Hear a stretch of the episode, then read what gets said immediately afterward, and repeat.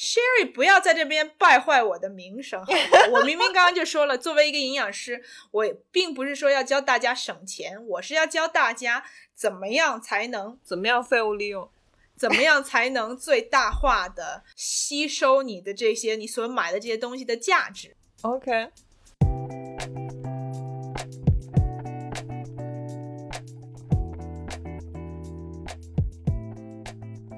作为一个新时代女性，不管你事业多成功，或者生活多幸福，是不是无意间也会冒出“我够好吗”这个疑问？欢迎来到我们的 Podcast Good Enough，你很好，新手女的幸福指南。希望我们一对太平洋两岸的闺蜜之间诚实亲密的闲聊，能给各位听众带来一点快乐或者一点启发。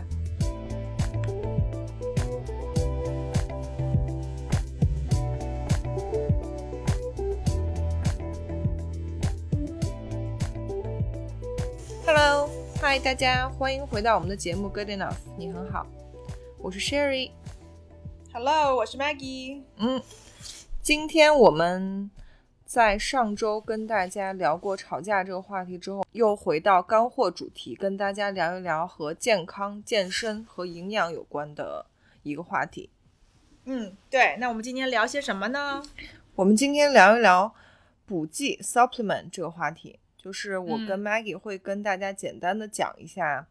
呃，日常就是说你会吃到的这种维生素营养品，以及就是健身的人会用到的一些补剂，他们到底有没有用？产品，到底是不是嗯智商税？我相信大家都很想了解这个话题。对大家是很想听 Sherry 交了多少智商税。对我，我我要先举手 confess 说，基本上就是所有该交的智商税，该交的和不该交的智商税我都交过。我在上面花了很多钱，走了很多弯路。是是是，所以我、嗯 Sherry 是我们 今天智商税专家，对，智商税代表。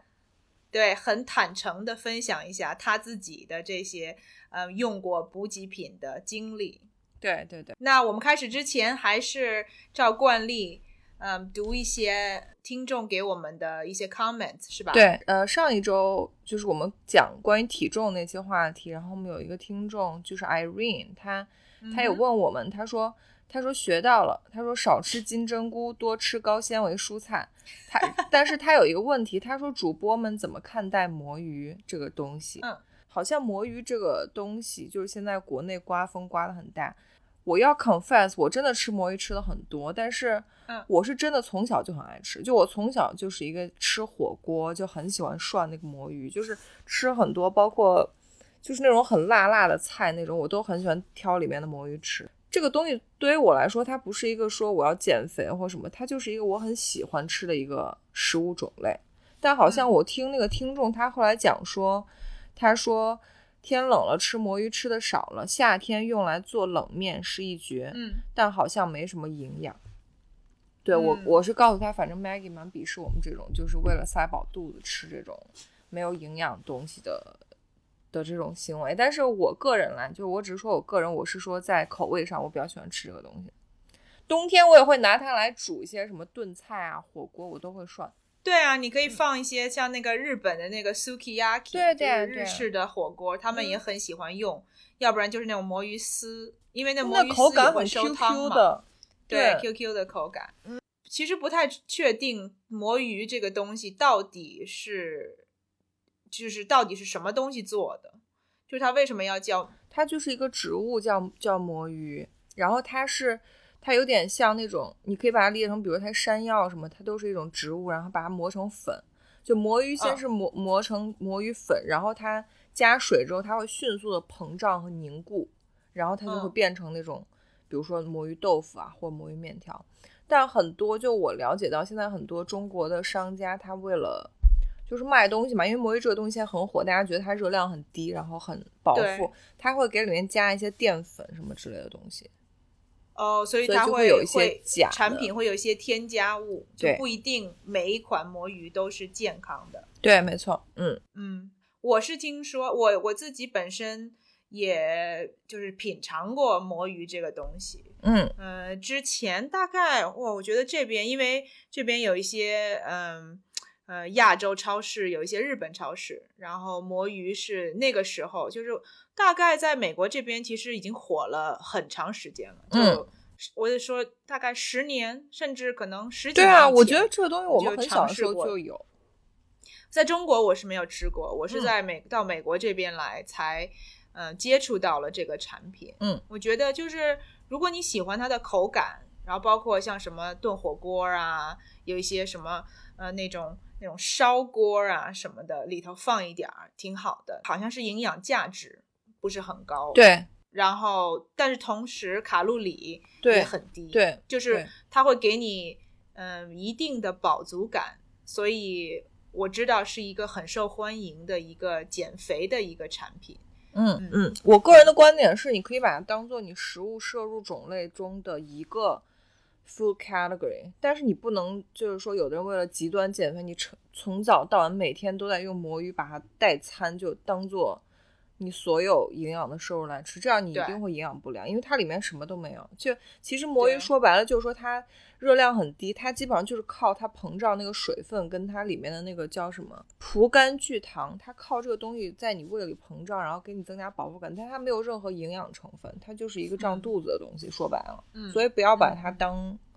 主对，就是食或不要饭。嗯每餐都当它来把它当做一个果腹的一个主食来吃，，对对，还是要摄入一定的碳水。嗯哼，这个只是就是把它当做一个 alternative，就是你换着吃，什么嗯东西，像我之前讲过，其实什么东西都应该吃一点儿，嗯，种类越多，营养就能越均衡。好，还之前还有别的评论，我简单跟大家带过一下。有一位听众说，说到早起还是晚起，我想问二位有没有觉得进入三十岁后，睡眠无论是质量还是时长都大不如前了？如果有的话，你们是怎么应对的？我在网上查，他们都说吃褪黑素有帮助，但是还是想听听你们怎么看这件事。多谢。这个我觉得一会儿可以褪分享一下黑素是。melatonin 吗？对 melatonin 这个，反正我也是当过小我们白鼠。等一下可以讲一下 melatonin。Maggie 可以跟大家讲一下理论，我可以跟大家分享一下我吃 melatonin 的惨痛故事。我就回答一下刚刚这个嗯听众的问题。对，我其实倒没有觉得过了三十岁以后睡眠的质量和长度有太大的区别，就是从我个人的经验来讲，因为你心比较大吧？我觉得是因为这一点。也也有可能吧。嗯我是觉得大概二十五岁以后，就是二十出头过了以后，好像对对对，基到现在为止，差不多就是睡眠质量其实差不多。但我个人有一点，我非常了解自己的一点，就是我基本上早上会自然醒，哦，我很少用闹钟，所以我不管是早睡还是晚睡，我大大概都会固定一个点儿起。早上大概七点半到八点嗯半之间，基本上八点钟之前吧。周周末末也是对，会自己醒。所以嗯我因为清楚自己这一点，所以呃，对我来讲有帮助的一点就是控制睡眠的时间，就是什么时候去睡，啊，大概要定一个。范围。嗯对，一定要找到一个规律，就是我基本上尽量，嗯，大概十点半到十一点半之间要睡，因为我知道我差不多七点多我自己身体就要醒过来了。我觉得这一点我还蛮受用的。嗯，是我如果能够保证，嗯，睡觉就是去睡的时间，我就能够保证睡眠的长度。嗯嗯嗯嗯，我觉得这一点上，Maggie 应该是我是养标兵对这一点真的是超级好的示范。就是 Maggie 说最早那点，我非常认同。其实所谓的睡眠质量下降，我觉得我二十出头之后，就跟自己十几岁的时候睡觉状态完全不一样。就是呃对对，年轻真的真的非常年轻的时候，十几岁，基本上你熬个夜，什么熬夜出去玩啊，或看球啊什么的，你就回嗯家倒头呼呼大睡，然后几乎可以睡，比如睡个十二十二个小时都不带停，就基本上没时差。对，但是基本上我记得可能过了大学，可能大学二十多岁之后，就是比如说你从外面玩玩到很晚，比如说两三点、嗯三四点回到家，就睡睡不好了，基本上就睡不安稳了。基本上你就要白天要补个眠，就是要对 take 对 a 对 nap，才能够。对我同意，明显的睡眠质量有下降。然后，但是是另外一点就是 Maggie 说那个，我觉得理论上他这样做肯定是最最好的，因为你只有固定下来自己的作息时间的话，呃，你的身体才会有那个就是一个固定的生物钟嘛。对对对，呃，其实其实我也有固定的生物钟，但我可能有一种超人的能力，就是我早上只要没有人叫我，我就可以一直睡，就我不会就是说睡到饱之后就自然醒。因为其实我后来发现，每个人在睡觉上面的基因很不一样，有的人天生啊觉少。有的人真的就是每天，比如他只睡个四五个、五六个小时，他就可以很精神饱满的去对去。我之前有一个同事，嗯他早上他是早上大概四点钟就要到嗯班儿就开始上班儿，然后他工作从四点到大概九点还是十点，十点到下午大概四五点回家睡觉，嗯然后晚上再回来，大概四五点开始上班儿，然后到晚上十点钟这样。然后我就问他，你这样不累吗？对啊，就他每天他的固定的 shift 就是这样，然后他就说不累啊，他说我，然后我说你四点钟起来，你不会觉得爬不起来吗？他就说、嗯完全没问题，他说嗯他一、一天只要睡够四个小时，他就可以很精神饱满的来这个面对这个对生活对对，真的是。我就想说好不可思议啊，四个小时，对，但是像我老公石头他自己说，因为他有的时候晚上，比如说，嗯，我们看电视啊，到一定的时间，我就说，哦，我要上楼去，比如说洗澡睡觉，然后他就说，哦，那我还想就是继续待在楼下，嗯然后我就说、嗯嗯 OK，就是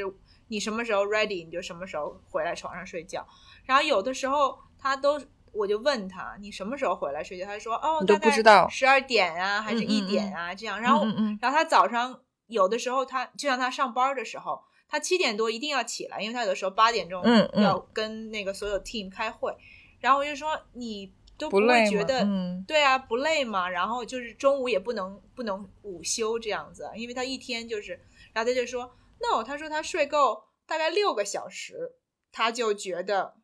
他就觉得可以了，完全可以了。然后我就觉得哇，六个嗯小时不行哎，我我觉得我六个小时不行，我一定要大概七个小时到七个半小时以上。嗯，我觉得我这一就是第二天嗯应该就是可以精神抖擞。真的，每每个人的就是对睡眠的要求真的不一样。就我可能嗯七个小时我都不行，就我的底线是八个小时。我如果九个小时我会比较舒服，就是八个嗯小时我也 OK、但是如果七个小时的话，我可能整个白天就比较，就是就是有点混沌。对对就是在那混沌，然后而且会有点 grumpy，就是一整天心嗯情都不好。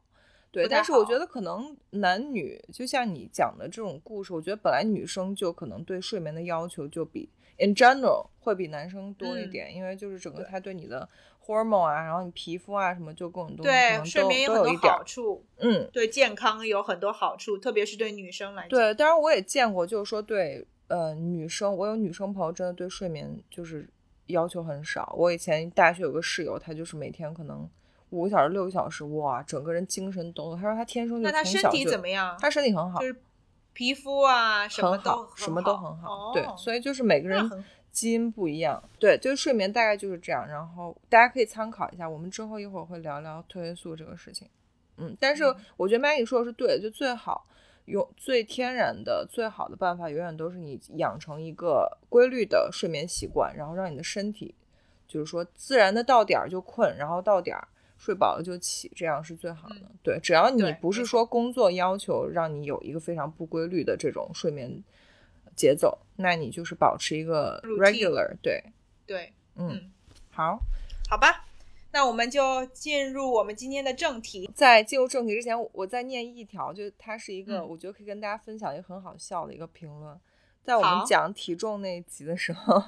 有一个嗯听众说，一到冬天，好希望那个体重上涨的数字可以提现。我真的觉得他说的好好啊，把数字像银行的钱一样提出来，就是冬天。我真的觉得他太有才了，比较有用哈，对对，是 唯一长胖了都可以拿出来对对对，我觉得这是每个人的人生愿望吧，就长胖都可以提出来。对，嗯那我们这个世界就会有更多的胖子，对，然后非常少的瘦子。嗯，我觉得这个世界会更和谐。好，那我们听众评论就分享到这里，然后好，我们先开始跟大家讲一些，就是我们之前简单提过的，就是关于日常需要的这种 daily 的一些维生素啊、微量元素这样。好，Maggie 跟我们讲讲，呃，上次其实 Maggie 有简单的说过，就是关于维生素这一块儿，但是我反正嗯个人经历是我基本上所有的你能想到的这种日常的补剂我都吃过，包括还有一些现在有很多专门为女性开发的，就是那种它其实就是添加了 biotin，就告诉你说可以帮你长头发、指甲、皮肤。现在很多女孩儿就很喜欢买这种，包括胶原蛋白什么这种。呃，美国这边营养品的这个市场也是非常赚钱的一块儿。嗯，就是大家都会觉得说，都有一个一个概念，或者就是一个想法，就是，嗯，就是如果什么东西不够，我只要补充，对，拿 supplement，嗯我之前我们我跟 Sherry 也讨论过，就是这个补给营养品的呃必要性。嗯我嗯觉得一点是，嗯，我们要清楚，就是大家都觉得说你吃这个营养品就可以补充到你如果有什么不够的，对东西，嗯对，但实际上其实现在。一个是因为，特别是在美国这边，中国那边我不清楚。美国这边营养品其实是不在这个 FDA，就是呃食品监察局的管制之下。regulate 的范围，对。它只要有点像中国，就是说药品和保健品的区别。如果你把自己 label 成保健品的话，那类似于国家就没有办法管你，不管你有什么样的。中国也不管吗？呃，我我没有研究过，但我我懂你说美国那边的呃，就是监管的就是情况。你嗯，对，就是当这个呃补给品不是药品的时候，它的呃监管就没有那么严格，根本不是没有那么严格，就是其实很少有人管。对，所以包括这个这个营养品里面的成分，其实都是它就是生产厂家会会有一些成分都可以随便标吗？嗯，你不能说成分可以随便标，但是如果没有人检查和控制，哦，那谁知道里面到底是什么成分？就他说的嗯成分，一个是他说的有的成分到底有没有，OK，另外一个是他说没有添加其他的成分，你怎么能够证实说他没有添加不好的成分？等于就是政府不会进去干预，说你的那个成分表有没有造假，或你的那个 nutrition label 有没有造假，是吗？对，哦，或者就是说 Oh 政府也不会去检测说嗯。你这个东西是不是你说的，你在你说你在卖的东西是不是所有的成分都是你说的，像你说的一样，对吧？这些因为没有任何的管制机构，所以你没有办法确定，你怎么能够相信说这个厂家到底是不是货真价实？对，但是说到这个，其实虽然说联邦政府没有管制，但这边美国这边有一些就是 non-profit 有一些嗯公司，就他们专门帮助检测，说这个呃成一个是他们检测成分，就是说是不是这个营养品里面他说的成分就是这营养品里面都有。另外就是它这个食品的安全，就是说你吃这个东西对你的健康有没有害，嗯，还要保证说这个吃这个东西不会造成你的人身安全造成问题，呃它是你可以放心能够食用，就不会给你就不会把你毒死，就这一类这东西会有人，你说有一些机构会帮忙认证是吗？对，他会他会哦有、有认证，然后它会有一个标志在。呃，其实这些公司的他们说话的分量其实还挺足的。然后一个产品，它怎么能够让这些公司得到他们的认可呢？你需这个产品需要交钱，哦去让这个公司来检测它的产品，然后给它放这个标上去。所以就是说，这个产品，比如说你觉得这个产品可不可信，你你可以想，就是说，哦，这个产品自己花了钱去让这些认证机构嗯嗯把他们的标放在上面所以就是可信度可能就稍微高一点。，OK OK，明白。好，接着 Maggie 刚才说的那个，就是关于就是在美国保健品不受认呃政府监管这个事儿，其实还有一嗯点非常要命的，就是大家知道保健品，我们为什么要吃保健品或者 supplement，是因为它号称自己可以达到某种功效，但是嗯一旦这个东西被，尤其在美国，它被列为 supplement。它所嗯宣称的功效，政府是不监管的。就是说，比如说，我告诉你，假如说你吃一个胶原蛋白，或者你吃一个维 C，号称那个屏幕上写说啊，可以帮你皮肤恢复弹性或帮你美白，但这个嗯 claim 是商家可以随便写。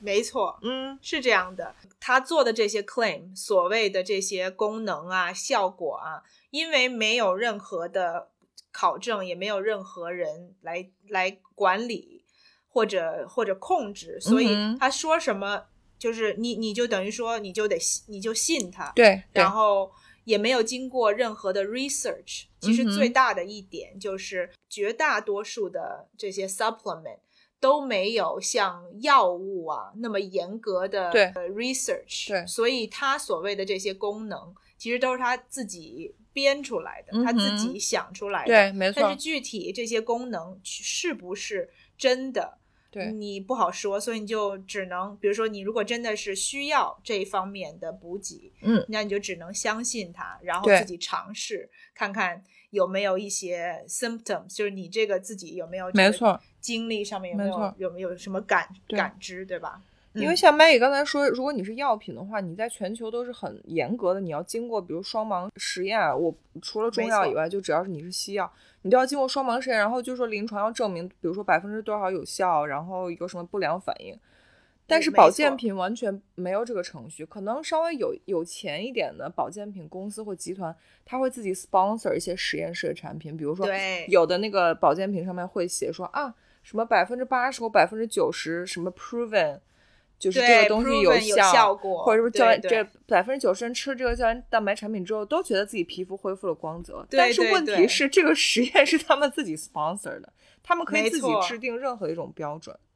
对，而且绝对不是双盲，不是那种很严苛的实验对。呃，你也不知道它的实验到底是多少个人的实验。嗯就比如说，他就是把这个产品10个人给十个人，对对，要么或者就五个人，然后嗯。每个人都说，因为他不，因为没有人真正的关注说这些东西到底有没有经过实验证明效嗯果，嗯。所以他们把这些东西信息写在上面，他们就知道说，人家只会看说，哦，大部分人都觉得说这个有效嗯。果，就是更能够说服购买者、消费者的一个一个 claim，就是没错嗯。嗯、那要不 Maggie 跟我们讲讲，就是因为我们之前简单提了一下，跟大家解释一下，比如说我们最常见的就是维生素，然后钙片啊，你你要不简单嗯说一下这种比较常见的呗？可能大家平时吃的比较多、见的比较多的，可能就是维生素这些。对，基本上见的最多的一个是就是多种维生素，就是那种比如说啊一天吃一颗，对，multivitamin，呃，然后它里面会也会有一些微量的矿物嗯质，嗯嗯嗯。嗯，就是如果你是一个健康的人，嗯，说实话，就是你在大概十八岁、二十岁以后到大概四五十岁，其实都不太需要补充这种多种维生素，嗯。只要你呃，一个是没有任何的肠胃的疾病，没有消化嗯。这些问题，然后另外一个就是。没有任何就是食欲上面就吃不想吃东西啊，就是这些等于你饮食摄入是一个正常，就是说全面的一个营养摄入。比如说，没错呃，你不是吃素，或者是你不是，就是你如果不 specifically 缺，对，就没有任何的 restriction 限制的话，嗯嗯大部分的人，一个是呃营养摄入要均衡，嗯另外一个是每天其实卡路里的摄入，就是总总卡路里的摄入也要在就是足够的范围之内，应该就不需要任何的补充。嗯，嗯然后我刚刚说过的一点，就是大家要记住的一点，就是你我们现在只是 assume 说你用这些维他命，就是这些补给品，能够补充给你你从你食物里面可能缺乏的一些东西，但这一点也是没有任何的呃 research 对实验来来 back up 这个结论。而且我想跟大家讲一点，就是其实我就是在大概最近的半年、一年之前，我都是一直在吃这些维生素啊什么，就是这种智商税。我之前研究过，其实大部分市面上大家能买到的维生素、矿物质这种，它全部都是化学提炼的。就是其实你可以看它那个营配料表，比如它的维生素 B、它的维生素 C，它都是从化学里面提炼出来的。大家可以 imagine 一下，你吃的化学元素跟你从食物中摄入的这个东西，它完全真它真的完全不是一个概念。不是一个结构，对你真的不知道从化学元素里摄入的这种东西会不会对你 serve 你的身体跟食物，就是就是是不是效果是一样的？对，exactly。我们只是有这种感觉，就是哦，我缺什么就要补什么。嗯但是你补给的这个 source，对吧？到底化学的和食物天然的有没有区别？。对，没有人应该是有印证过区别这个事情对。嗯，然后大家有就是有的时候不会想到这一点，就是说哦，他就觉得反正是就是比如说维生素，对吧？嗯我缺我就就补。对，一个是呃，你到底会不会吸收这些东西？嗯就是它会不会像你吸收从食物里面来的吸收的那么好？然后另外一个就是你吸收过了以后，你身体到底能用它用多少，对吧？是不是跟从食物里头来的能够被你的身体利用？嗯，这个效果是不是一样的？我们也不清楚。我那天跟也跟简单的跟 Maggie 聊了一下这个事情，我说基本上我们买到的都是这种化学摄入的。我说，但是我知道美国有一个牌子，它嗯就是号称，反正它是号称啊，它号称自己所有的那个维生素啊什么的，它都是从食物中提取的。我跟是 Maggie 的说，但是我从来没有买过那个牌子，因为太太尼玛贵了。我就是一个 cheap ass，就是我没有亲身实验过这种所谓的从食物中提取的维生素对你身体会不会有帮助。我吃过所有的几乎所有的维生素种类，因为呃大家也知道我吃素嘛，就是如果你真的是吃纯素，既不吃肉也不吃牛奶和鸡蛋的话，你是需要补充一些维生素 B 族的。但是基本上在我这么多年吃了维生素，吃不管是吃 B、C 或者是 multivitamin。我可以告诉大家，很确定的是，我的身体没有任何的感受上的区别，就是我没有嗯感受到我身体在吃和不吃的情况下有任何不一样的感觉。可能唯一的一个是我如果补充单独补充维生素 B 的时候，我会不舒服，就是我会脸上长痘痘。That's all。所以 Sherry 刚刚提到两点，我要再跟大家呃简单的说一下。一个是你吃全素，这个我之前在之前的一期节目里面也提过，你吃全素并不是要补充 vitamin B，就是 B 是 B twelve，是一个特别 specific 的一个嗯 vitamin，、叫 vitamin B12。通常你补充的维他命 B 群，它可能包括维他命 B12，对，但是它的量很少。就是你吃的大部分都是什么 B 一呀、B 二，就是然后什么叶酸，嗯都是就是有六种，就是 B complex，对吧？叫做 B 群，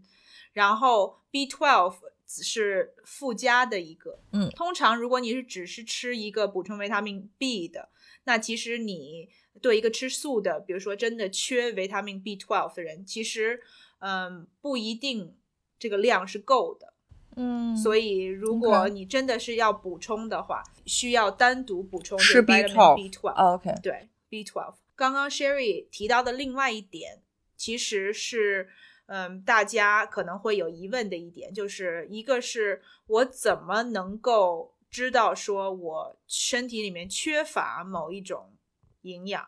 对吧？就是对你如果没有症状，其实你很难。就是你，你不可能身体，你不会觉得说，哦，突然觉得说，哦，突然告诉你，哦，我维他命 A 不够了，哦，维他命 C 不够了。大部分的，嗯，营养缺乏，其实需要很长的一段时间才能体现出来。对，也就是如果你缺某种维生素，然后如果长期的话，你会得某种病，对吗？是哦对，会的。你要很长的一段时间，就是非常的缺乏这一个维他命，你才能看到嗯症状，对，然后你才能感到不适。嗯哼，但是如果等到那个时候，其实你要再去补充的话，就就是已经来不及了可能已经需要治病了。对，没错，嗯你就会嗯有一些真的是有一些身体、心理上的会已经对很不舒服。对，嗯，但是大部分我们现在吃的东西，其实呃，一个是种类很多，对，然后另外一个就是有相当一部分的食物，其实它已经加了营养进去，就是它会强化嗯一些嗯营养嗯嗯，进这个食物里头。，对对就包括很多的呃麦类、谷类的东西。对，它都是强化的。它已经强化过这个 B，特别是维他对命 B 群，其实是一个非常就是加常常你会看到加在食物里面的东西，像我们现在吃的白面。其实白面就是全麦面粉，然后你把它要漂白，然后要把里面很多的东西都提出来，包括营养的东西，其实你都全部都给它抹干净了。就是其实面粉本身其实真的营养，除了碳水以外，营养不是特别对大。对，就是现代的这个工艺，他又给里面加一些，对他就会把等到所有的这些漂白啊这些东西都弄完以后，他再把这些营养给它加回去，就是它本身有的营养。这件事情就是我在我这种，我觉得就是我太无知嘛，我真的无法理解他们这种行为。就先给你把谷物中天然的营养全部都给它抽离走，然后最后再人工的添加一些这种化学类是的类型的这种东西。对对，你不觉得这是一个很就一个 counterintuitive Exactly，对吧？就是嗯为什么要这样？嗯但我我猜想可能是因为就是现代的呃口感，而且口感，现在就是 food industry，他们很注重口感。就是它现在的这个嗯 technology 到了一定程度，就是它可能把所有的东西都 strip away，先都拿走以后，然后再加附加进去这个过程。对，比你留着，就是你知道，就是在你加工的时候特别小心的加工，可能更节省时间成本对，和人可能是成本吧成本。而且刚才 Maggie 说那点，我特别同意。其实我们现代社会，就是你我们又不是生活在非洲或什么那种物质特别匮乏的社会，其实真的大家的营养都很足够。你觉得自己缺某种东西，其实大部分时候都是心理作用。我真的看到过那种，就是 Maggie 说那种，如果你长期缺乏维生素，我记得我小时候看了很多那种，比如说航海的人，他们在比如说一百年前就是出海的那种嗯水手，他们是真的嗯因为比如缺乏维生素，他们整个会直接就是嗯夜盲症，或者是就是真的瞎了看不见了，或者什么这种这种东西，真啊的在当代社会，我们每天坐在办公室，然后吃的又特别好的这种人群，真的很难出现。就大家不要觉得自己总缺乏什么东西。而且还有一点就是，大家如果你只如果真的买维生素的话，你可以转过瓶子看一下它那个 food label。我是以前买的时候，我经常被吓到，就是你经常看到那种 multivitamin，它里面嗯加的每种维生素，它的那个 daily value 就是它都是你日常需要摄入的几百倍，哎，不是，就是百分之七百八百的量去给你添加。这种东西其实我觉得、啊，我我一看到那种就被吓到，我真的觉得这种东西你补充太多了，一定会对你身体有一些。嗯，就是没必要。其实你解读这个 food label，其实也其实是很复杂的一个过程。嗯我觉得最简单的我的建议就是，如果你没有这个身体上的就是任何的疾病啊什么的，真的需要补充，也没有大夫告营诉你养品，嗯，对，然后也没有没有任何的的理由说你需要补充这个东西。那其实你不如就我们所说的营养均衡嘛，就是其实你一天吃个大概五到八样水果和蔬菜，如嗯，果你能够没错，呃，就是最少五样，就水果加蔬菜五样一天，其实不多嘛，不多。然后吃一些就是蛋白质的东西吃够了，多吃一些纤维，就是我们之前前前面几期节目也讲过这种 whole foods，对吧？嗯就是叫什么来着？whole foods，原型食物对，原型食物，水果和蔬菜就是你就不要太过于加工的这种包装的零食啊，自己自己在厨房里头，就是自己能够做的，不要有太多的加工，对，新鲜原料材料的这些食物，嗯你只要是水果和蔬菜。要要吃足，特别是一些就是绿叶子、深色绿深绿色的菜，然后谷类的东西也要吃。就是现在有一点可能大家在减肥的人可能会比较顾及吃一些就是高淀粉的东西，所以他们就可能会但你可以尽量吃粗粮。对，就是如果你是对减重或者健康考虑的话，你可以选择就是加入适量的全麦的东西，粗嗯粮，就是嗯微加工或者嗯没有加工过的东西，这样你基本就够够了。摄入摄入足够的纤维，这嗯个很重要。但基本上之前 Maggie 跟大家说过，就是 vitamin D，就维生素 D，嗯，就是一个我从来没有吃过的维生素，它其实反而是你可能真的最需要的，就是需要从外源食物以外的地方去补充的。我刚好问一下，就之前好像有一个听众问过，他说 vitamin D 需要和钙片一起吃吗？或者说，如果我补充了 vitamin D，我还需要再吃呃 calcium？这个就在于含钙的食物吃的够不够。嗯，一般补钙就是奶类嘛。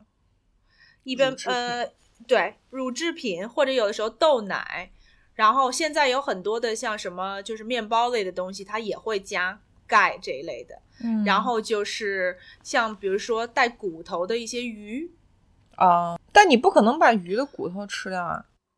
那就像那种就是罐头的鱼，就是什么啊沙丁啊鱼啊那一类然后什么凤尾鱼那种。对对，嗯就是那那个就是带骨头的东西，通常就是钙含量会比较高。所以就是是不是，如果我日常不吃这些东西，比如说我不喝牛奶，我也不喝豆奶，然后我也很少吃这种罐头鱼，那我还是应该适量的补充一点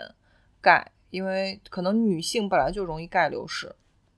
嗯，没错，嗯对你说的很对，就是如果你呃平常摄入从食物里面摄入的钙的量不够的话，嗯。那你可以就是吃个钙片儿，但是也是像我们刚才讲的，你也不知道这个钙片儿就是从哪儿提取的，到底有没有用，但是、嗯 assume 说你缺钙，对吧？然后你需要补充钙，呃，那你可以吃一个，就是每天吃一个钙片儿。也不用特别多，可能是有的是就是只是钙，然后有一些是可能比如说跟鱼油和钙一起的这种产品也有。嗯现在我在听的听众，可能有些人会问说，维他命 D 和钙到底有什么关系？就是为什么两个东西要一块儿吃？我也想知道。就是维他命 D 呢，是身体里面其实蛮神奇的一个维他命。就是维他命 D 主要的作用就是帮助你的身体吸收钙。哦所以为什么这个刚这个有个听众就问说，要不要在吃维他命 D 的时候也一块补钙呢？就是如果你身体里面的钙不够，从食物里面摄入的钙不够的话，那就是吃了吃了 vitamin D 也白搭，对，就是说你因为你有钙说没有可以吸收，没有可以吸收，所以呢，如果你不够，你就要补充。所以我想这个听众应该是这个意思。嗯，然后，其实我们的皮肤，当我们就是啊在晒太阳阳光的时候，对，就是阳光直射在皮肤的上面的时候，嗯它可以帮助你的身体激活维他命 D。就是维维他命 D 其实是一个蛮有趣的，所以就是说冬天比较呃相对来说少一点的晒到太阳，所以可能更多的人群需要补充 vitamin D，对吗？因为你可能对一个是就是晒太阳，就是就是太阳光的量，对吧？然后就是你到底每天能够嗯晒到多少太阳？然后另外一个是像我们比如说亚洲的女生很喜欢保护皮肤，就很喜欢美白呀、然后就是防晒做的特别好。对，就出门出门一定要涂防晒的人，你也需要补充 vitamin D，因为你的皮肤吸收不到那个对，你的就是你防嗯。晒就会防止你的那个皮肤激活维他命 D，所以所以嗯。一个是呃晒太阳晒的多少，另外一个就是呃你食物里面对吧摄入这个维他命 D，我就是建议说，其实如果需要的话，就是其实你可以去医院查一下你自己的这个维他命 D 的含量，就血里面维他命 D 的含量。嗯嗯，大部分的人其实那个维他都命 D 的缺吗？那个，对它应该哦。都不、不够，就是都是在这个它所谓的这个标准嗯。以下。嗯。因为我很多年前我自己测的时候，我也觉得哦，我就是也都做得很好，而且我住在加州，然后吃东西也嗯，挺注意的。对，但其实维他命 D 也很低，其中一个很大的原因就是，呃，含维他命 D 的食物其实不是特别多，所以我们就是你很难从食物中摄入这种，不多，对吧？就不多，等于说你不能说保证自己 on a daily basis，你每天都可以保证自己，比如都可以说每天摄入多少毫克，摄入对，足够的维他命 D。嗯，嗯。就是维他命 D 含量比较高的食物，就包括油性比较大的鱼，就包括什么 salmon 啊，这种 tuna，、嗯。就那种比较肥的那种鱼。嗯嗯嗯嗯嗯，然后红肉里面也有一些维他命 D，哦，然后呃蛋黄，就是你哦吃鸡蛋的时候。我从来不吃蛋黄，对，就是其实蛋黄是一个营养价值很高的食物，对对对，就是如果你没有任何的胆固醇，对胆固醇或者对这个呃脂肪的担忧的话，其实你一天吃一个鸡蛋，一天吃一个蛋黄是还是有 OK 的，嗯，对，一天吃一个蛋黄，就如果你没有任何疾病的话，你要一天吃俩鸡蛋也行。嗯很多人就是觉得说，哦，蛋黄里面就是比如说胆固醇太高啊什么的，嗯嗯嗯，这个我也跟大家普及一下，啊，就是对，胆固醇跟你食物摄入已经证明没有直接关系了。对，食物里面含的胆固醇和你身体里面的指标那个胆固醇不是成正比的，就嗯不是说你摄入了高的越多，你的胆固醇就越越高。对。其实现在的研究是说，是跟呃，就是饱和脂肪 （saturated 啊 fat） 有关系，所以就是你动物脂肪吃的越多，你的身体里面胆固醇相对来说也会比较高。嗯嗯，所以，嗯如果嗯。你是担心胆固醇的话，实际上是少吃，就是 saturated fat 肥肉、然后少吃红肉，嗯。多吃一些稍微就是比较白肉、嗯白肉、白肉瘦肉，对，对鱼包括就是这种 fatty fish，就是富含油类的海鱼、深海鱼，对，对，所以就嗯比如说你如果对胆固醇这边比较担心，你就觉得啊我不应该吃，比如说特别油性特别大的鱼，或者我不应该吃太多的红肉。如果是这样的话，那你可就更需要。补充一些维他命 D，因为嗯你就等于把所有的维他命 D 的这些源头，你都就是给闸住了，你就没有身体就没有呃维他命 D 的摄入，嗯所以才需要就是补充好的，这个这方面。嗯嗯，最后就是我我刚刚想说，就是其实现在也有很多的其他的食物是加加了维他命 D。美国这边我见过，就是大部分应该是奶制品，就是牛奶，国内很少，嗯，牛奶里面会写什么 DHA 呀、维他命 D 呀、就是它会加这些哦。国内比较少。Anyway，、嗯，说完了维生素，大家知道了。现在其实，如果你真的需要补充的话，可能你唯一要考虑就是 vitamin D。就所以你平时吃的什么 multivitamin 什么的，你都可以再考虑一下，你到底需不需要这个东西。对对，特别是嗯如果你真的是花不少钱去买这些补给品，作为一个营养师，我对大家的建议就是，你真的不如把你花的投资到那个营养品上面的钱，你多买一些，甚至是你可能平常不太吃的一些水果蔬菜，你去投资到那个上面。然后偶尔摄入一下这些新鲜的这些营养，嗯其实反倒对生活就是对身体更有好处。水果蔬菜，然后你可以去买，比如说比较好一点的这种深海鱼什么的。对，质量稍微好一些的鱼类，说那然后说到这点的话，是不是如果我嗯 daily 不会吃，或者说我不能保证每周像美国推荐的每周吃一到两次深海鱼，那我需要补充鱼油吗？或者是 omega three 其实不需要。也不需要吗？现在的 research 是说，就哎 omega three 就鱼油对身体健康有好处，就包括什么保持体重啊，然后心脏啊，嗯，对，什么这一类的。嗯，但是你要补充，我当然也不能说就是哦，完全没有这个必要。我还是就是像我之前说的，就是真的是尽量的，除非你就是很讨厌吃鱼，但是你也应该要找到，哦比如说吃一些海鲜呐、或者什么一些 alternative。你的意思就是尽量还是通过食物本身去补充那个，对，我觉得这是 bottom line，就是 我一直在说，就是作为一个营养师，我推荐的，就是我的原则也是说，什么东西如果你能从食物里面摄取来，嗯对，尽量不要找一些人工的加工的东西，尽量去找那个原型食物对最好。对对，嗯，好的。Probiotics，你要不要说一下、嗯益生菌这个东西？嗯，益生菌这个东西是最近大概五年以内非常火起来的流一个行，的，嗯开始火起来的一个东西。嗯，这个 research 其实一直在做，但是 probiotics 益生菌就是这个产品，其实时间不是很长，就是嗯大家听到这个名字，然后就是听知道说对这个这个益生菌有需求这么一回事儿，其实也是近几年才开始的。对，现在有正在进行的一些 research，就是说，就是虽然说它是在你的肠胃里头，但是它跟你的大脑的健康，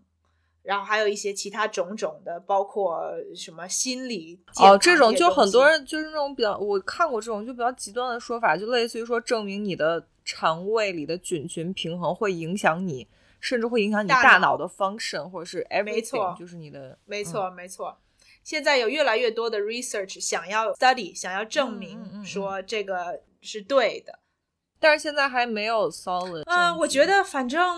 嗯，我是没有看到说这种很结论性的，嗯就是说、嗯哦嗯，真的哦，就就是学界或者是大家都认可的这么一个说法。对，但是大家慢慢的，我觉得特别是营养学也好，然后包括生物学嗯也好，嗯嗯我觉得大家确实慢慢慢慢越来越相信说，确实你这个肠胃里面的这些呃细菌，就是包括好的细菌和不好的细菌，确实是会呃影响你的身体健康。对，并不是说只是你的肠胃健康，但是现在没有特别确切的结论说到底一个是呃影响到底影响哪儿，然后怎怎么影响那也不好说。那比如说你你觉得如果我买了益生菌，或者是我 daily 在吃 probiotics，你觉得这个东西算是智商税吗？还是说你觉得它还是有一定的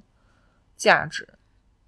嗯，我个人觉得，从我的经验，我跟大家分享一下，我觉嗯得还是有一定的价值。嗯嗯，我觉得对我来说，价值算比较高的是，如果你有一些妇科的，有一些呃这个酸碱平衡的问题，然后呃有一些比如说发炎呐、或者什么嗯嗯这些问题，然后通常呃如果你有一些炎症的话，你需要吃药。要不然，如果是细菌的话，就是吃抗生素。说如果吃抗生素的人一定要补充 probiotics。对，如果你吃一些抗生素或者一些就是那种呃杀菌的东西，对对，嗯杀酶的这些东西，呃，你如果有把它杀掉，就是这个 probiotics 就就是不是 probiotics，就是 antibiotics、嗯抗生素这个东西，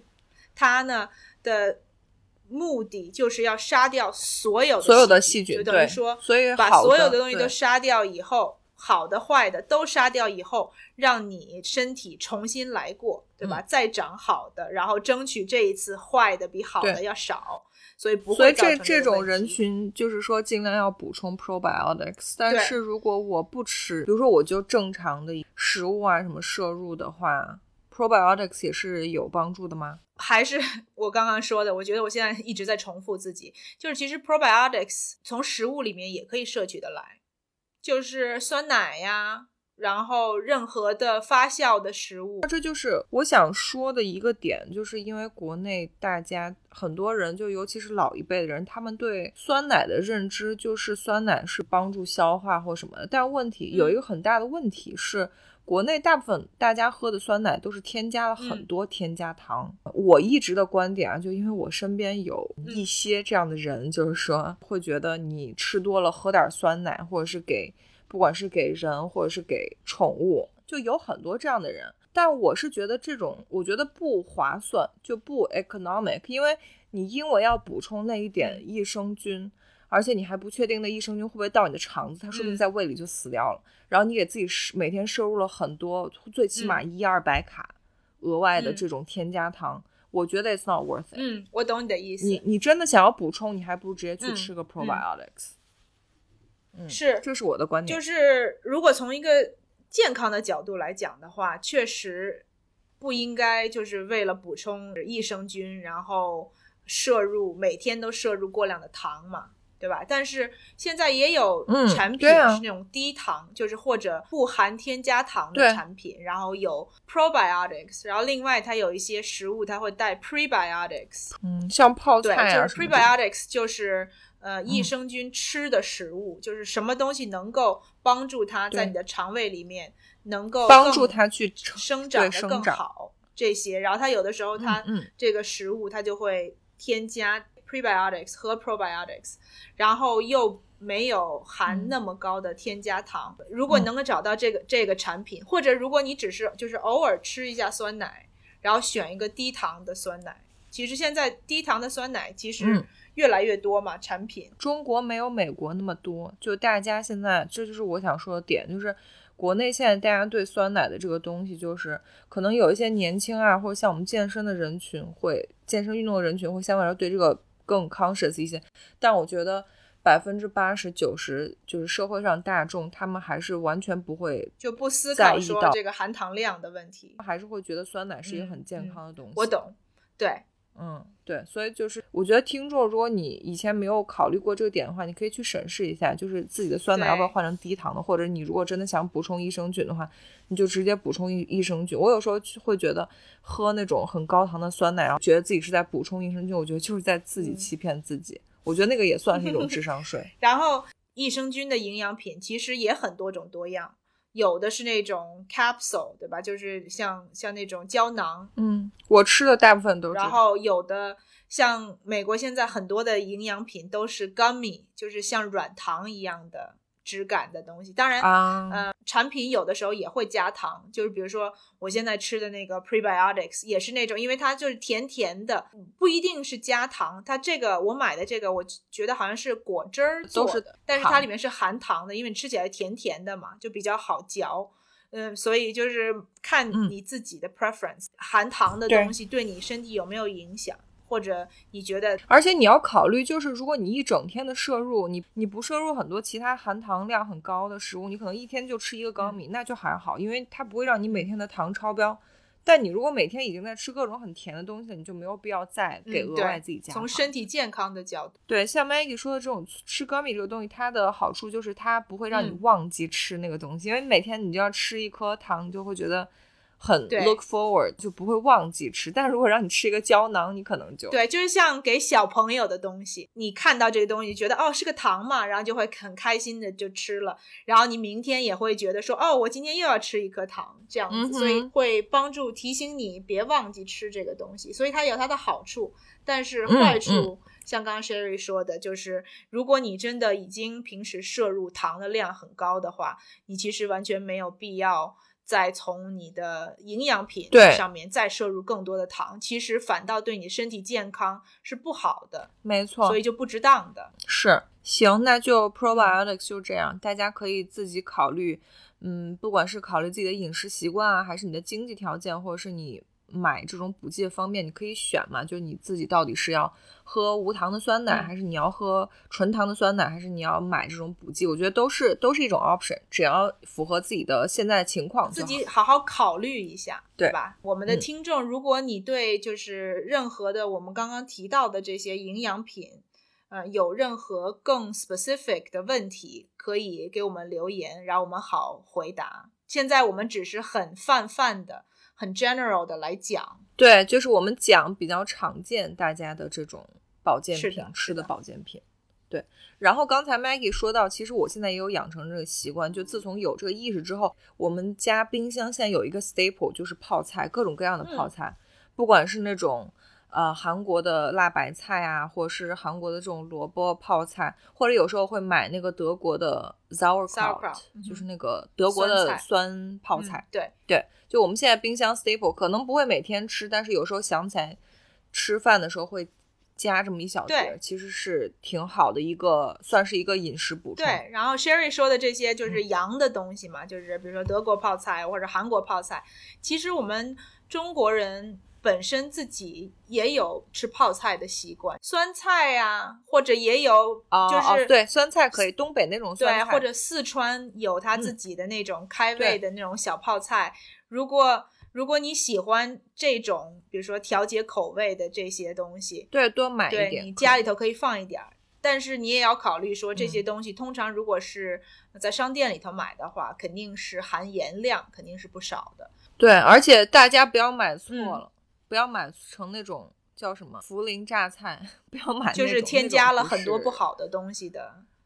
咸菜那种，就是你知道，就是那种小咸菜干儿啊萝萝卜干儿嗯啊，或者什么榨菜啊，对对对不是那个东西，一嗯定要有不是那个是泡对，菜一定要嗯经过要有发发酵的的过程才算才是对对，就是这个益生嗯菌有帮助的。好，然后我们再说一下刚才听众有问到的褪黑素这个东西。OK，我先跟大家讲一下我之前的经嗯历。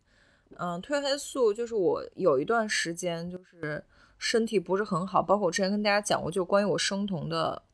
experience、那时候后来身体状态就不是很嗯好，包括晚上睡眠都不是很好。后来我就开始吃褪黑素这个东嗯西，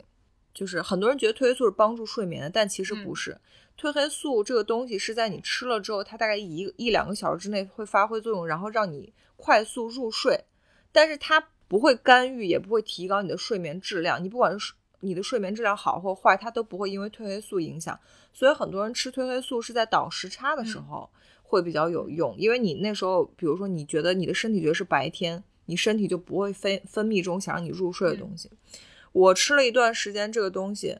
我睡眠有没有变好，我不是很确定，但我只知道它让我发胖了。为什么也不算发胖吧，就是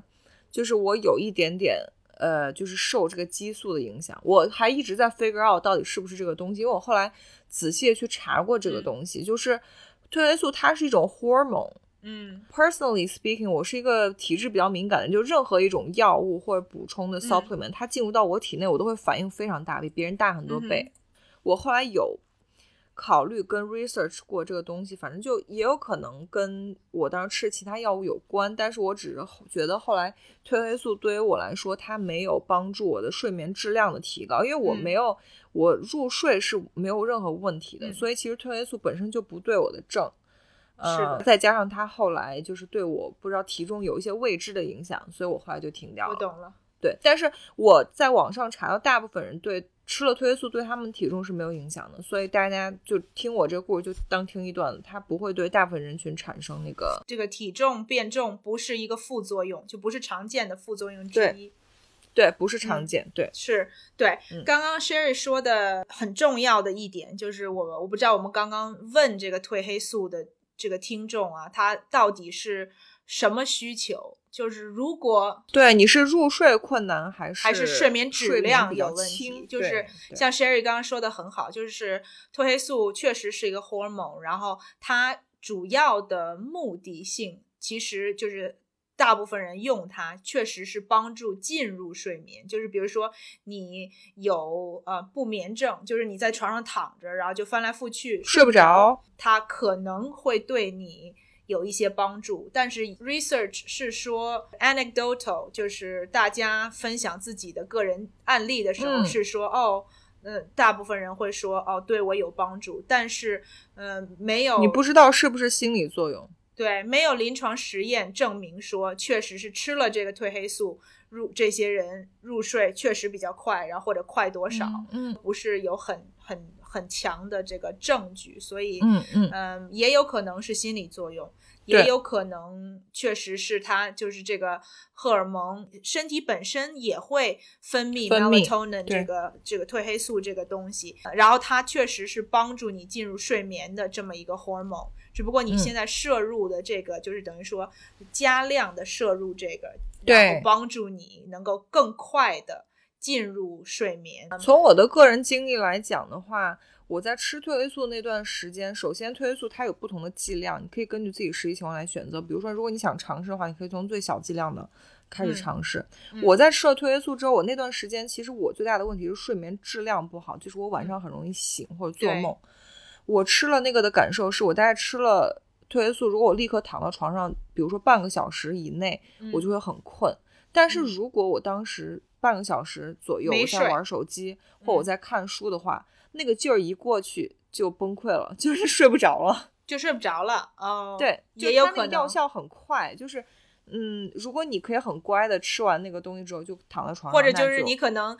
要睡之前立刻吃对那个东西，而不是说吃完了以嗯后，然后又在那儿左晃晃右晃晃，可能那个劲儿过了，就是更就没用了这让你的睡眠可能会更有影响。对，嗯我就超清醒，后来就很难入睡。所以大家如果想尝试这个，我觉得是一个呃可以尝试的东西。但是就是说剂量这个东西，你可以选，比如说低剂量或者中低剂量的，然后开始试起，然后尝试对你的症状有没有改善。比如说像之前听众聊的，他可能是睡眠质量不好，那我觉得可能褪黑素可能对你不会有对你就没有那么大没有那么大用，所以就没必要花这个冤枉钱。嗯哼，对，对我们刚刚说的，就是所有的这个营养的这个补给品，大家一定要记得，就是你如果身体健康，就是你是一个身体特别健康的人，没有任何的，嗯、比如说长期疾病啊这些，如果你有任何的呃肝有任何问题或者肾有任何问题，那你在吃任何的补给品之前，一定要先去跟你的这个医生打个招呼，然后嗯。跟他让他们知道你在吃这个东西，然后他们可能会有他们自己的一些考虑或者建议，然后你也要听。嗯、如果你没有任何身体上的这些毛病的话，那你在呃尝试这些补给品，就是在这个人身安全方面是没有问题的。对对嗯，好，就是我们常见的 supplement 其实也差不多了嘛。然后我们其实今天时间有点就是超过，我本来想跟大家分享一点就运动或健身用的补剂，但是嗯今天时间也差不多到了。嗯嗯、要不这样，然后我简单的跟大家分享一个我最近关于蛋白粉的一个 story，然后。如果各位听众有兴趣再继续听，比如说我想聊的关于 BCA 啊，然后肌酸啊，包括对对运动的，动比如说这种有关的 CLA 左旋肉碱这些，如果你们有兴趣的话，留言告诉我们，我们会到时候再专门出一集关于运动补剂的。如果没有兴趣，我们就今天这样就结束了。对对对，嗯、我是想说，就之前其实前两周想跟 Maggie 说那事，因为当时我们刚好做完断舍离的那一集，嗯，对，大家 Sherry 这个故事已经给大家存了两个星期了，所以 能够听到这儿的听众，真的都大家支持我们 Sherry 一下。我都快都忘快了是怎么忘了。是啊 是 这样，你讲你讲做完断舍离，断舍离之后，然后就是我那天跟 Maggie 讲，我们家很多那个我以前买的 supplement，然嗯后从欧 Sherry 洲啊、的智美国买回来，你知道吗？对就，摆在那个地方智商税，对，买回来很多东西都过期了。后来那嗯天真的收了一大箱子，大家可以想象，就是快递最大那个箱子塞满了扔掉，当时真的心好痛。对呀、都是我什么从欧洲啊、日本，对啊，这割肉背回来的，对，嗯最后都扔掉了。都 扔掉了，是啊，但是呢，就是我的这个 story 跟那些扔掉的无关，就是我那天，我那天在家里做 baking，就我想做一个高蛋白的蛋糕，就是我最近一直在做这个东西，嗯然后。这个里面的 recipe 我之前一直没有用到蛋白粉这个东西，我之前一直就是直接用鸡蛋清，然后让它去就是打发，然后就是嗯补充蛋白。那天我就看到，因为我看到很多网上卖的这种蛋糕里，它都加了蛋白粉。我心想说，他们到底为什么要加蛋白粉？嗯，我想说，要不我自己也试一下，因为我家有尝试一下很多，嗯嗯，不管是大小包装蛋白粉、牛那个乳清蛋白或纯素蛋白都有。嗯我就想说，那我今天做的时候，我就给里面加一点蛋白粉，试一下口感。嗯然后我就去那个我放补剂那个柜子里面，然后拿了好几包出来，因为我之前买各种各样的那个。呃，蛋白零食啊，蛋白补剂，他们都有送，包括有、有买一些单包的，就所有的料都备好了，就是蛋嗯糕的那些原料已经和好了，我只需要给里面加一点蛋白粉。然后嗯我就选了半天，类似于手里有三四个，我还专门看了一下营养标签，看哪个啊哪个蛋白质比较高，然后嗯。脂肪比较低，热量比较嗯。低，我就选了一包出来，是某一个牌子特别尖端的一个，好像是香草口味的，嗯。然后就把那个单包的那个蛋白粉一撕开，我就直接往进倒了，就直接往那个烘焙的盆里面倒了。嗯。倒出来之前发现，怎么好奇怪？倒出来那个蛋白粉里面有一些五颜六色的颗粒，哦，就是你知道有红的、绿的、蓝的、紫的、黄的，哦，就那种很像那种不知道怎么形容哎，就很像那种里面加了糖粒。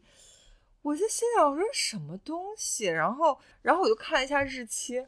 然后上面就写着好像是二零二零年一月，或者是二零一九年十月就到期了。那也没关系啊。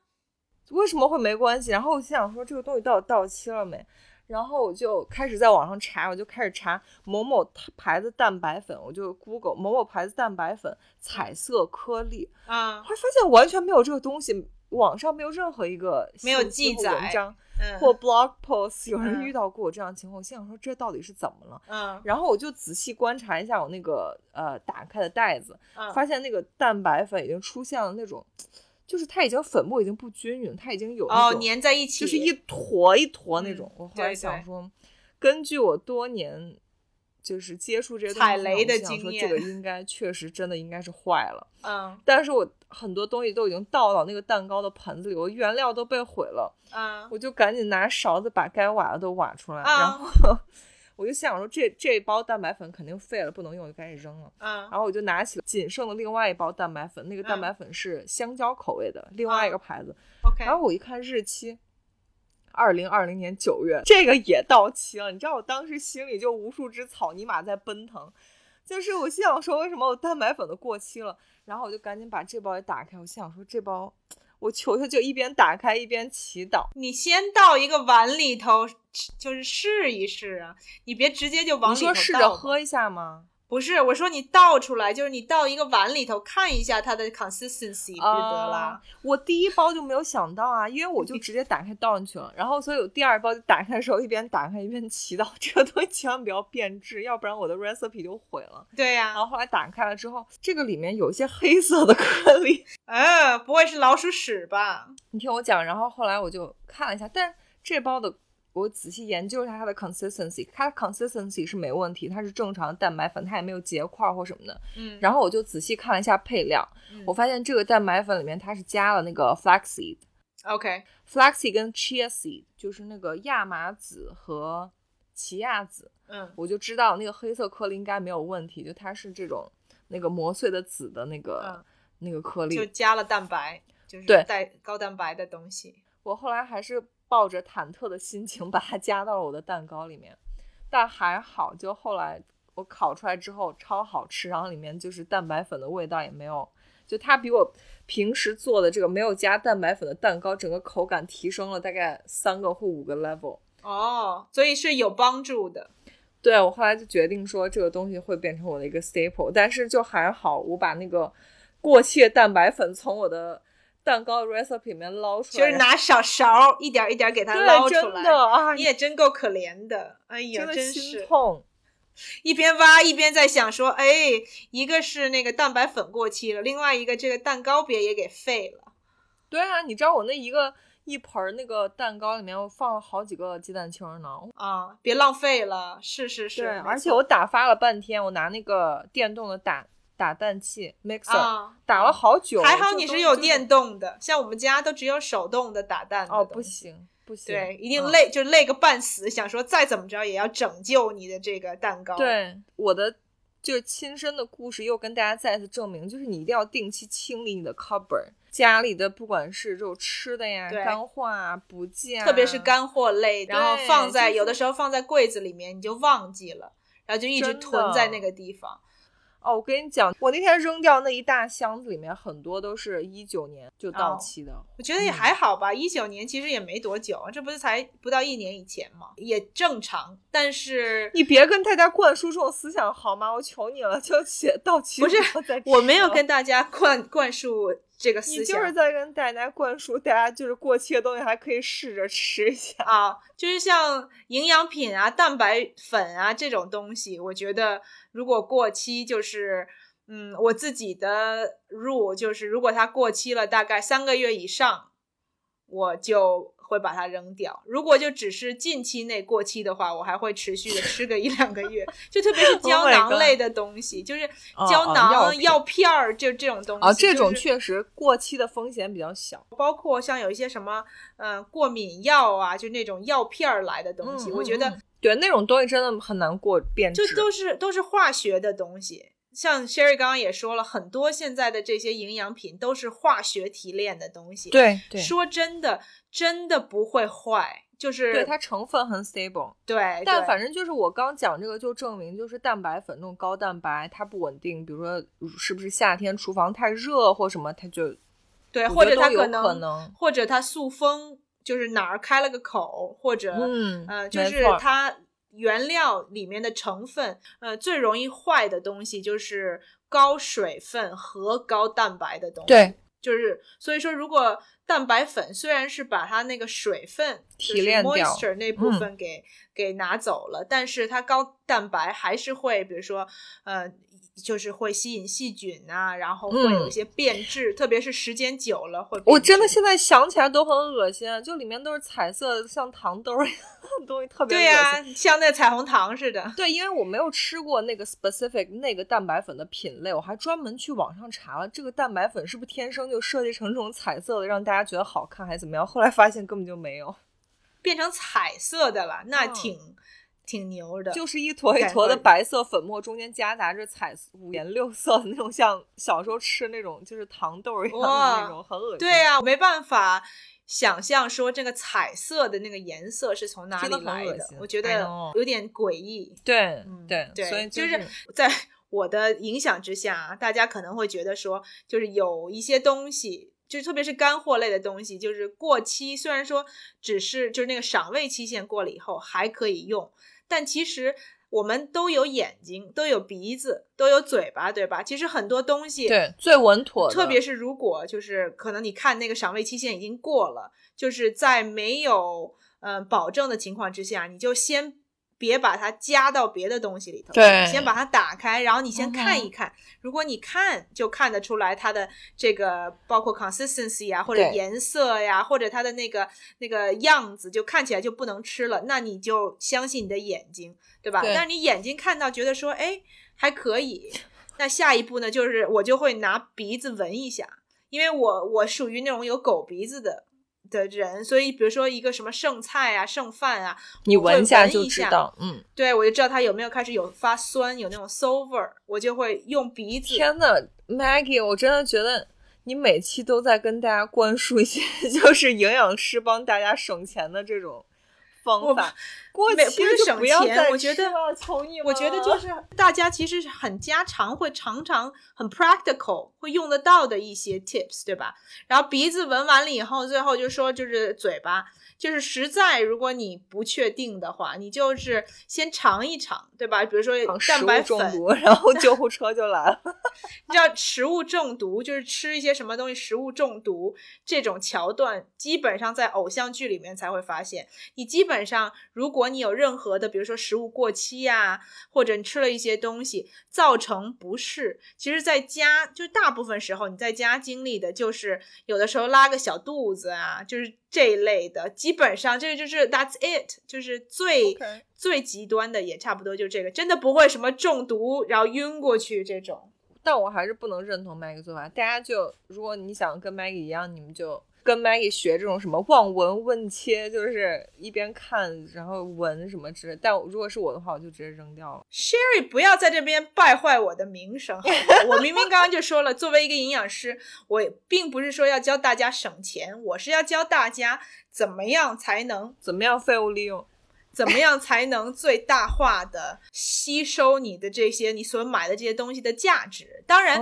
如果它确实是坏了，对吧？就是你看得出来、闻得出来或尝得出来，它你呃一旦有一点点的怀疑。那你就把它扔掉，对吧？如果你不确定的时候，你就把它扔掉。但你觉得，如果你都尝过了，特别是眼睛、鼻子都过了这些关，我觉得没事儿其实其实也还好，就是你出了事儿以后，你就会长教训，你就会更小心。反正大家出了事儿来找 Maggie 就对了，好吗？然后出事儿的时候一定要记得我，就是反复提醒大家过期的东西不要吃了。反正就下次如果你吃坏肚子，就来找 Maggie，有什么有什么报销么医药费。有什么那个不好的故事、不好的经历，你可以写到你的我们的 comment 下头，跟跟我们分享。好吧，真的是坑观众第一名。